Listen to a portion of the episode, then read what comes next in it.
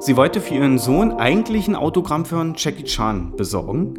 Der war nur wohl damals nicht am Drehtag dabei, sondern Arnold Schwarzenegger hat sie getroffen.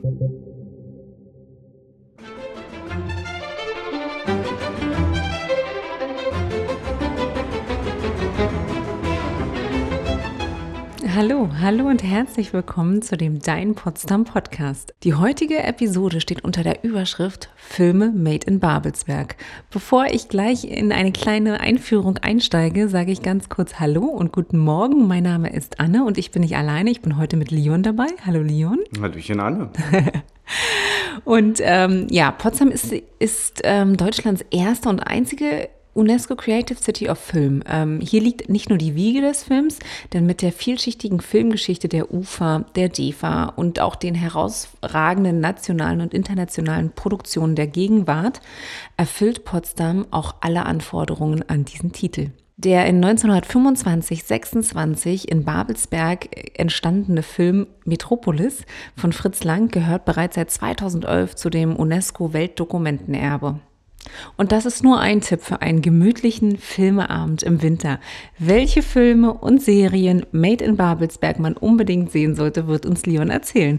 Leon, stellst du dich ganz kurz vor? Na klar, Anne, mache ich gerne. Also wie schon gesagt, mein Name ist Leon Alexander Schulze. Ich bin aus Potsdam, wurde hier auch geboren und ich arbeite seit 2016 bei der Potsdam Marketing und Service GmbH. Zuerst im Bereich der Touristinformation, seit Anfang 2020 in der Content-Redaktion. Und äh, ich glaube, da kümmerst du dich vor allen Dingen auch um unsere Bildschirmpräsentation in der Touristinformation. Genau. Also ne, in jeder TI sind ja Bildschirme hinten an der Wand, die müssen gepflegt werden. Das machst du. Genau, dafür bin ich zuständig. Ähm, ich kümmere mich außerdem ähm, um bestimmte Datenbänke, die wir verwalten. Das sind unter anderem der Veranstaltungskalender für die Stadt Potsdam und auch die Damas-Datenbank. Beides stammt von der Tourismus Marketing Brandenburg GmbH, kurz TMB. Genau. Und bevor wir wirklich in den gemütlichen Filmeabend oder für mich Filme morgen ist es ja gerade mhm. starten, ähm, würde ich ganz gerne noch so ein paar Fakten einmal checken. Also und die drehen sich vor allen Dingen rund ums Weihnachtsfest momentan. Mhm. Welche kulinarischen Traditionen gibt es bei euch am Weihnachtsabend? Wir sind eigentlich nicht so in der Form traditionell, meine Familie sondern wir ähm, haben eigentlich immer mehr oder wir machen uns immer das, worauf wir am meisten Lust haben.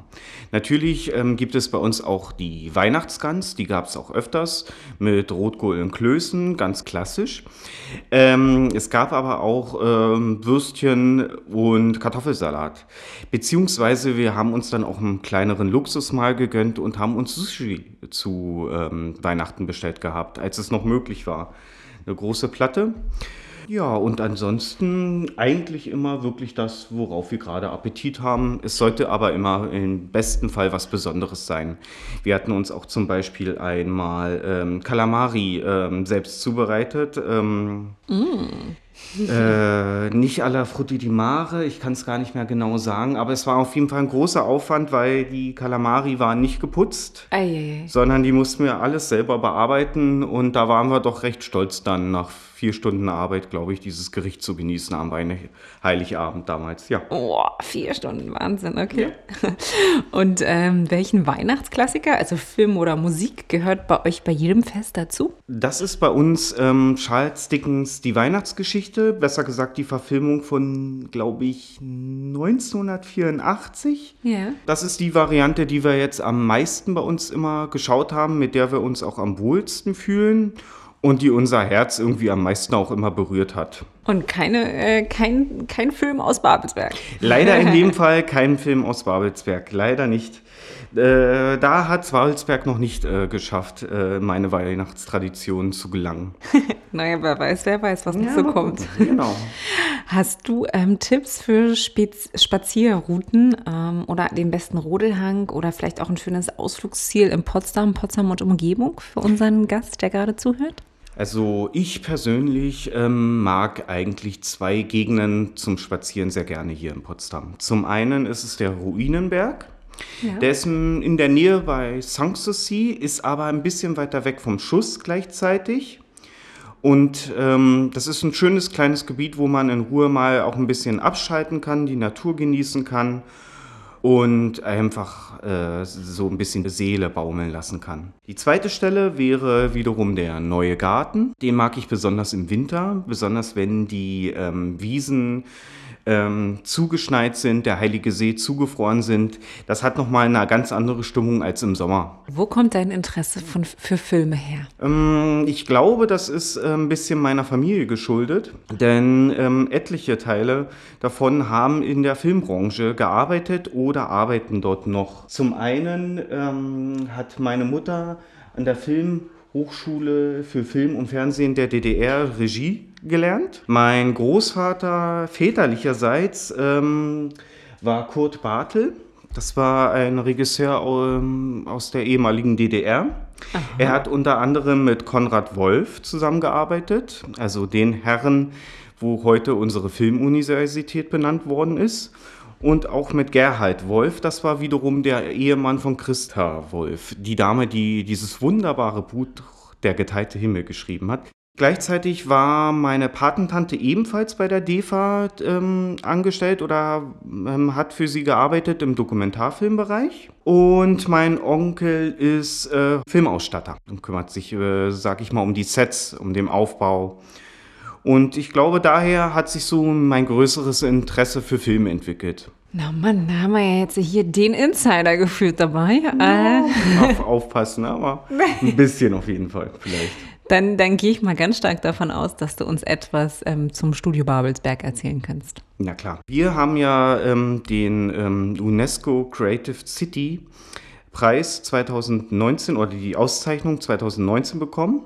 Das haben wir eben vor allem den Studio Babelsberg zu verdanken, denn es ist das älteste Filmstudio der Welt. Das muss man sich nochmal auf der Zunge zergehen lassen.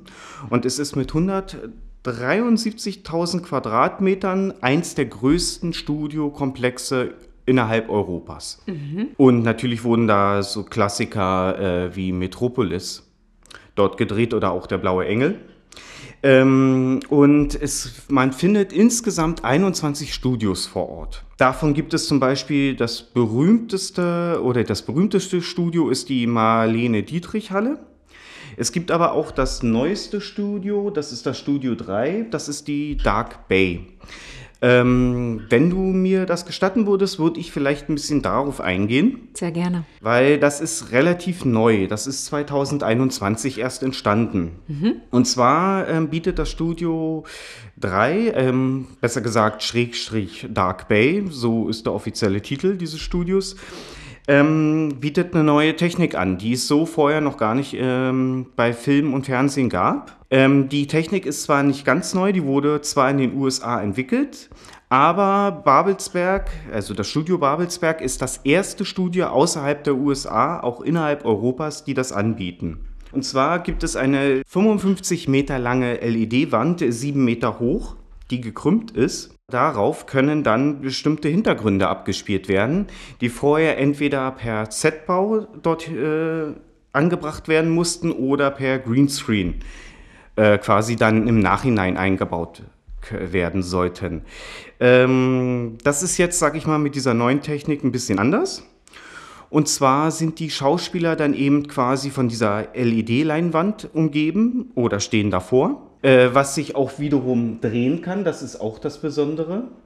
Und zwar kann man das in, innerhalb von drei Minuten dieses Set um 360 Grad drehen innerhalb des Studios, was wiederum möglich macht, ähm, aus bestimmten Winkeln auch mit den LED-Wänden zu arbeiten und das relativ schnell umzubauen.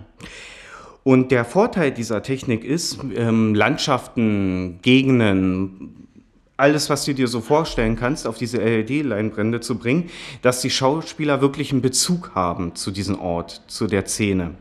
Vorher so mit Greenscreens standen sie eben vor ähm, grünen Hintergründen oder blauen Hintergründen und da hatten sie dann nicht viel mehr. Im besten Fall hatten sie dann noch ein paar Stufen, die dann ebenfalls grün waren. Und das war's dann. Und dann mussten sie mit ihrer eigenen Fantasie leben. Und mit dieser neuen Technik, ähm, die sich ähm, wiederum eigentlich aus den USA StarCraft nennt, jetzt hier aber eben äh, als Dark Bay bezeichnet wird im Babelsberg, ähm, hat man eben die Möglichkeit auch bei bestimmten Szenen, sag ich mal, Spiegelungen darzustellen. Ob es dann auf Autos, auf Motorrädern oder auch, sag ich mal, jetzt, wenn wir ähm, an mittelalterliche Filme oder Fantasy-Filme oder Science-Fiction-Filme denken, ist, wir haben ja selbst äh, bestimmte Rüstungen oder bestimmte Teile, die dann eben äh, spiegeln. Und das war früher mit dem Greenscreen ähm, eine sehr komplizierte Sache. Das musste man dann alles einbauen, berechnen. Und mit dieser neuen Technik sind diese ganzen Sachen einfach zu sehen, weil sie ja eben wirklich real gefühlt da sind und dann wiedergegeben werden, gespiegelt werden können. Genau. Was für einen interessanten Gegensatz, den du da gerade beschrieben hast, weil sie ja wirklich real und dann gefühlt sind. Ja. Sehr, sehr gut, sehr gut. Danke für diesen kleinen Einblick in, in, in die Dark Bay in Studio 3. Leon, welche Filme, kennst du Filme, die da produziert worden sind? Sind jetzt schon Filme dort produziert oder welche Filme sind, kommen generell aus den Studios? Also, ähm, wenn wir jetzt mal an das Dark Bay Studio jetzt direkt mal denken, Dort ähm, eine aktuelle Filmproduktion kann ich dir nicht nennen, aber ich kann dir sagen, dass auch äh, Serien natürlich in Studio Babelsberg produziert werden. Und dort entsteht zurzeit die Serie 1899. Mhm. Ähm, die Serie wird von dem Ehepaar entwickelt, die auch äh, Dark für Netflix ähm, konzipiert haben und ähm, auch Regie geführt haben. Ähm, Dark, ähm, manche Zuschauer, denke ich mal, die äh, gerne Netflix schauen und auch gerne bingen, werden die Serie kennen, äh, vielleicht auch lieben gelernt haben. Das heißt, Dark kommt auch aus Babelsberg? Dark kommt auch aus Babelsberg, beziehungsweise ein Großteil. Das sind ja immer Zusammenarbeiten mit unterschiedlichen Filmproduktionen. Und äh, Potsdam bietet eben mit den Studio Babelsberg und auch seinen Umgebungen für öfters für Filmdrehs die perfekten Locations. Und ähm, da wurde vor allem auch von Dark eben ganz viel hier eben gedreht mhm. auch in der Nähe von Potsdam. In Stahnsdorf ähm, wurde auch zum Beispiel die äh, Kirche genutzt, vom Friedhof, wenn ich mich jetzt nicht irre, für bestimmte Filmszenen. Genau. Und in dieser ähm, Dark Bay, in diesem Dark Bay Studio entsteht eben ähm, die Serie 1899. Mhm. Das wird auch eine komplett europäische Serie sein. Also es ist nicht nur deutsche Schauspieler dabei oder ähm, amerikanische oder englische, sondern auch wohl, glaube ich, aus Spanien, aus Italien, wenn ich mich nicht irre. Also eine große Palette. Und darauf bin ich sehr gespannt, weil sie eben ähm, auf ein Schiff spielt, die Serie. Und ähm, die finden wiederum ein anderes Schiff, was seit ein paar Jahrhunderten wohl verloren ist. Und ähm, es soll wohl recht spannend werden.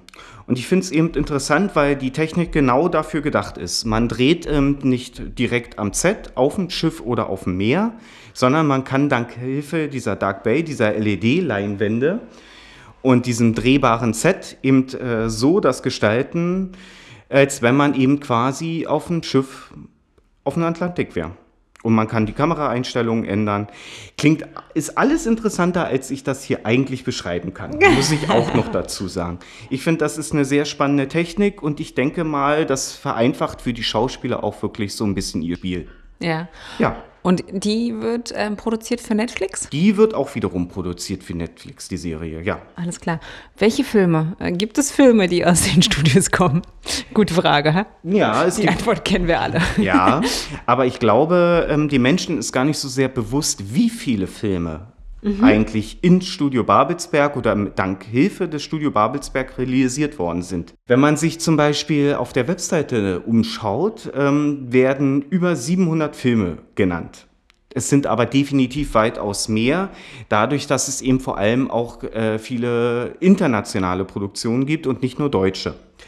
Und ähm, ich würde auch äh, hier meinen Schwerpunkt, sag ich mal, mehr auf die internationalen Filme legen ja. und auch nochmal hier eine kleine Liste nennen, damit die Leute eine genaue Vorstellung haben, was alles produziert worden ist. Also, wir haben unter anderem Verschwörung, Bridge of Spies, Grand Budapest Hotel, Cloud Atlas, Inglorious Bastards von äh, Quentin Tarantino. Wir haben Operation Valkyrie, wir haben V Vendetta, mit Natalie Portman. Wir haben aber auch Klassiker wie der Pianist oder auch mal jetzt einen deutschen Film genannt, Die Sonnenallee. Oder für viele ähm, Comic-Fans auch zum Beispiel, ähm, na, First Avenger Civil War, also einer der Marvel-Filme, wurde auch dank Hilfe des Studio Babelsberg realisiert. Also eine unglaublich große Vielzahl. Und ähm, was ich immer ein bisschen schade finde, ist, wenn man zum ähm, Beispiel ähm, bei YouTube oder in Zeitungsartikel sich mit Filmen beschäftigt und das Studio Babelsberg wird dann dort genannt, dann wird es immer entweder behauptet, der Film sei ähm, in der Nähe von Berlin gedreht worden im Studio Babelsberg oder das Studio Babelsberg befindet sich direkt in Berlin. Oder es wird dann zwar Studio Babelsberg auch direkt genannt, Nähe, ähm, bei Berlin, aber auch die Landeshauptstadt Potsdam ein bisschen so verschluckt, sag ich mal, bei ihren Argumentationen und bei ihrer Vorstellung der einzelnen Sachen. Und das geht für den waschechten Potsdamer gar nicht, richtig? Nein, das wäre ganz schön, wenn wir auch mal ein bisschen da mehr Beachtung finden würden, weil wir sind, wie gesagt, das älteste Filmstudio der Welt. Hier sind viele Techniken entstanden, die dann später ausschlaggebend waren für die Filmtechniken. Und wir sind bis heute eins der modernsten Studios, eben zum Beispiel auch durch das Thema Dark Bay. Also Potsdam-Babelsberg. Genau, Bindestrich Babelsberg. Das darf man auch wiederum nicht vergessen. Die Babelsberger möchten auch gerne nochmal separat erwähnt werden. Gibt es denn auch gerade, wir hatten vorhin schon Netflix erwähnt, ähm, der Vollständigkeit halber Amazon? Amazon Mhm. ähm, Prime gibt es da ähm, gerade ähm, entweder Produktionen, äh, die dort gestreamt werden Ja. können oder, oder auch noch ganz klassisch im Kino. Selbstverständlich. Also ähm, Gunpowder Milkshake nennt das sich.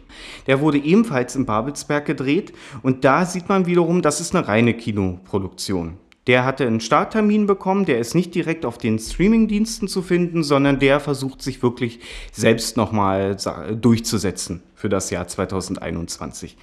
Bin ich gespannt, ist ähm, ein Film, ein Actionkracher, auch eher was für das ältere Publikum, würde ich meinen ähm, was ein bisschen mehr Frauenpower zeigt. Was ich recht spannend finde, mal schauen, ob ich das noch schaffe, mir den im Kino anzugucken. Und welche Produktionen, von denen du weißt, sind gerade in Arbeit? Das ist ja auch immer ganz, ganz spannend.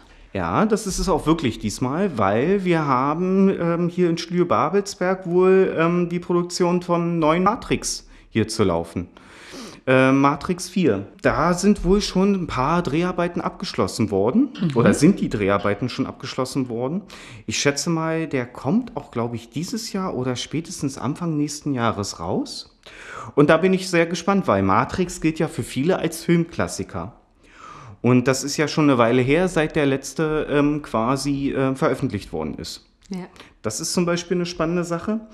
Und ähm, für alle auch kleinen Computerspielfans, muss man jetzt auch mal hier erwähnen, äh, ist auch das andere Projekt von Studio Babelsberg recht interessant. Und zwar ähm, wird hier die Uncharted-Spielreihe, also die Verfilmung wird hier auch produziert.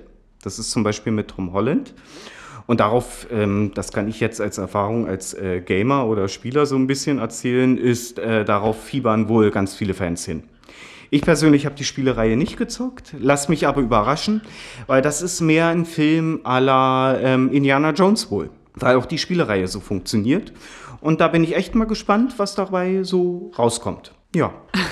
Okay, okay, da kann ich jetzt nicht mitreden. Nein, musst du auch nicht. Ist ja kein Problem. Kann aber vielleicht sein, dass einer unserer Zuhörer vielleicht ein bisschen Interesse hat. Na, das und hoffe ich dann doch. sich mal ein bisschen damit informiert. Nun hast du ja eingangs gesagt, ähm, dass du auch familiär durchaus verbunden bist äh, mit der Filmgeschichte Potsdams.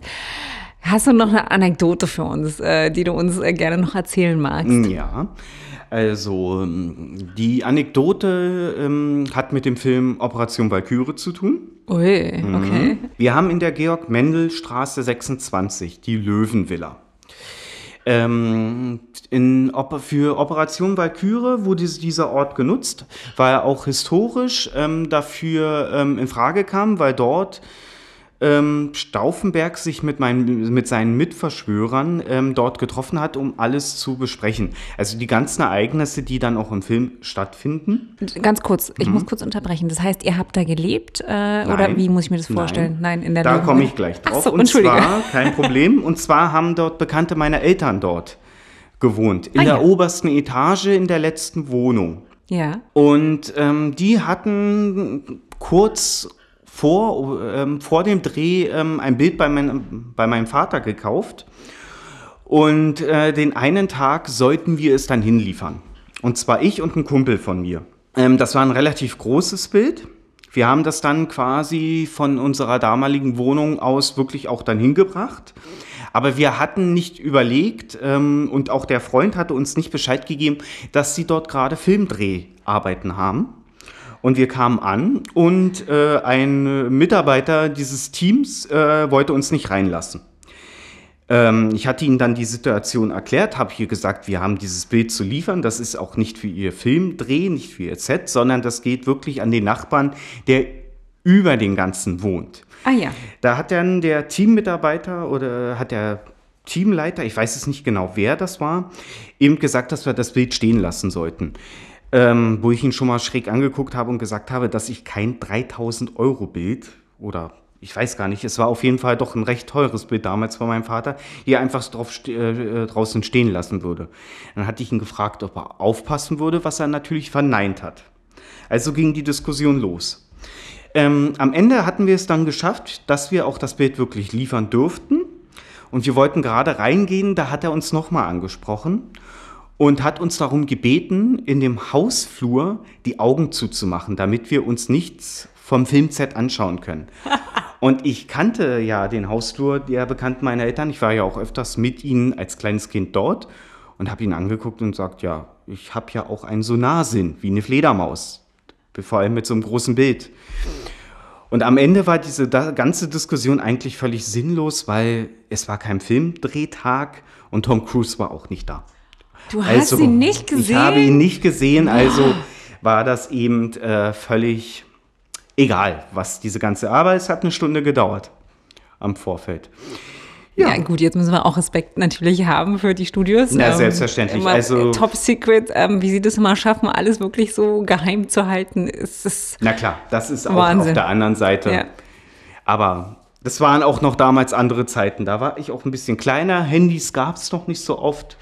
Und die ganzen Leute, die überall Fotos schießen, waren zwar die Paparazzi, glaube ich, aber nicht so sehr die Privatleute. Mensch, jetzt habe ich aber noch darauf gehofft, dass du uns jetzt noch sagst, Tom Cruise hat deine Hand geschüttelt. Nee, ähm, Tom Cruise hat nicht meine Hand geschüttelt. Aber wenn du es willst, kann ich noch eine andere Anekdote erzählen von Ui. einer Bekannten von yeah. mir. Ja. Ähm, zum Beispiel wurde auch der Film 80 Tage um die Welt mit Jackie Chan und Arnold Schwarzenegger hier in Potsdam gedreht. Ja. Dafür wurde ähm, das Schloss der Orangerie genutzt. Und die Bekannte von mir hatte damals das rausgefunden, dass dort Filmdrehs wirklich stattfinden und hat sich auch aufs Set wohl geschlichen, ein bisschen. Oje. Mhm. Sie wollte für ihren Sohn eigentlich ein Autogramm für Jackie Chan besorgen. Der war nur wohl damals nicht am Drehtag dabei, sondern Arnold Schwarzenegger hat sie getroffen. Ja, Arnie? Ja, Arnie hat sie getroffen, genau. Und sie geriet wohl ein bisschen in Panik, als er so auf sie zukam und sie ihn so ansprechen wollte. Und dann hat sie, ähm, sag ich mal, das ist jetzt nicht in der Form schlimm, aber ich glaube auch für Arnold Schwarzenegger vielleicht ein bisschen komisch, dann gesagt, can I have a Autogramm? So ganz völlig panisch. Und ähm, Arnold Schwarzenegger darf man ja nicht vergessen, auch wenn er schon im USA äh, hier auch Senator schon war, er ist ja eigentlich gebürtiger Österreicher und versteht bis heute eigentlich noch recht gut Deutsch. Und es hat ihn wohl sehr gewundert, dass ihn da jemand wohl so direkt anspricht und es, er hat sich dann wohl umgedreht und ist gegangen. Ja, war meine Bekannte nicht ganz so glücklich, aber seitdem hat sie diese Story und ich glaube, die erzählt sie auch immer wieder sehr gerne.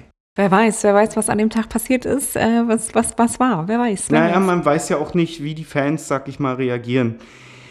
Wir haben ja hier, äh, das ist ja auch immer das Erstaunliche am ba Studio Babelsberg und an ihrer Organisation. So viele Stars sieht man eigentlich dann immer nicht in der Stadt und man bekommt auch nicht so viel mit, hm. wenn sie hier vor Ort sind. Hm. Aber sie sind da. Leon, herzlichen Dank äh, für diese Einführung in deine Welt der Filme, mhm. nenne ich sie mal. Ähm, ich glaube, wir haben viele, viele Tipps bekommen für Filme rund um Made in Babelsberg, die man an einem schönen Winterabend oder auch morgen, wie auch immer man bingen möchte, sich anschauen kann. Wir haben, lieber Zuhörer, äh, wir haben schon die ein oder andere Episode äh, rund um das Thema Film gemacht. Ich, ich glaube, am meisten präsent ist mir gerade noch ähm, die mit ähm, Sebastian Stielke, wo wir mhm. über sein Buch gesprochen haben, wo es auch um ganz viele verschiedene Filmproduktionen hier aus Babelsberg oder hier in Potsdam äh, gibt. Äh, sehr, sehr spannend. Äh, auch zu kaufen, glaube ich, in der Touristinformation. Ich glaube, es ist noch nicht vergriffen, auch wenn es wirklich gut nachgefragt ist, dieses Buch.